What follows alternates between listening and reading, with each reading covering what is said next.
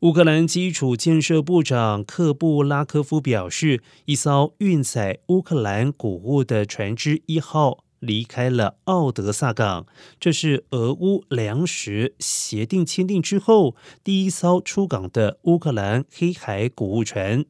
基辅当局形容这对全球是如释重负的一天。俄罗斯在二月二十四号入侵乌克兰之后，封锁了乌克兰黑海港口，导致粮食出口受阻。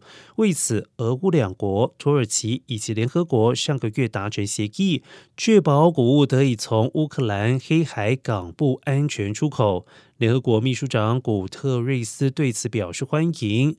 克里姆林宫则称这项消息非常具有建设性。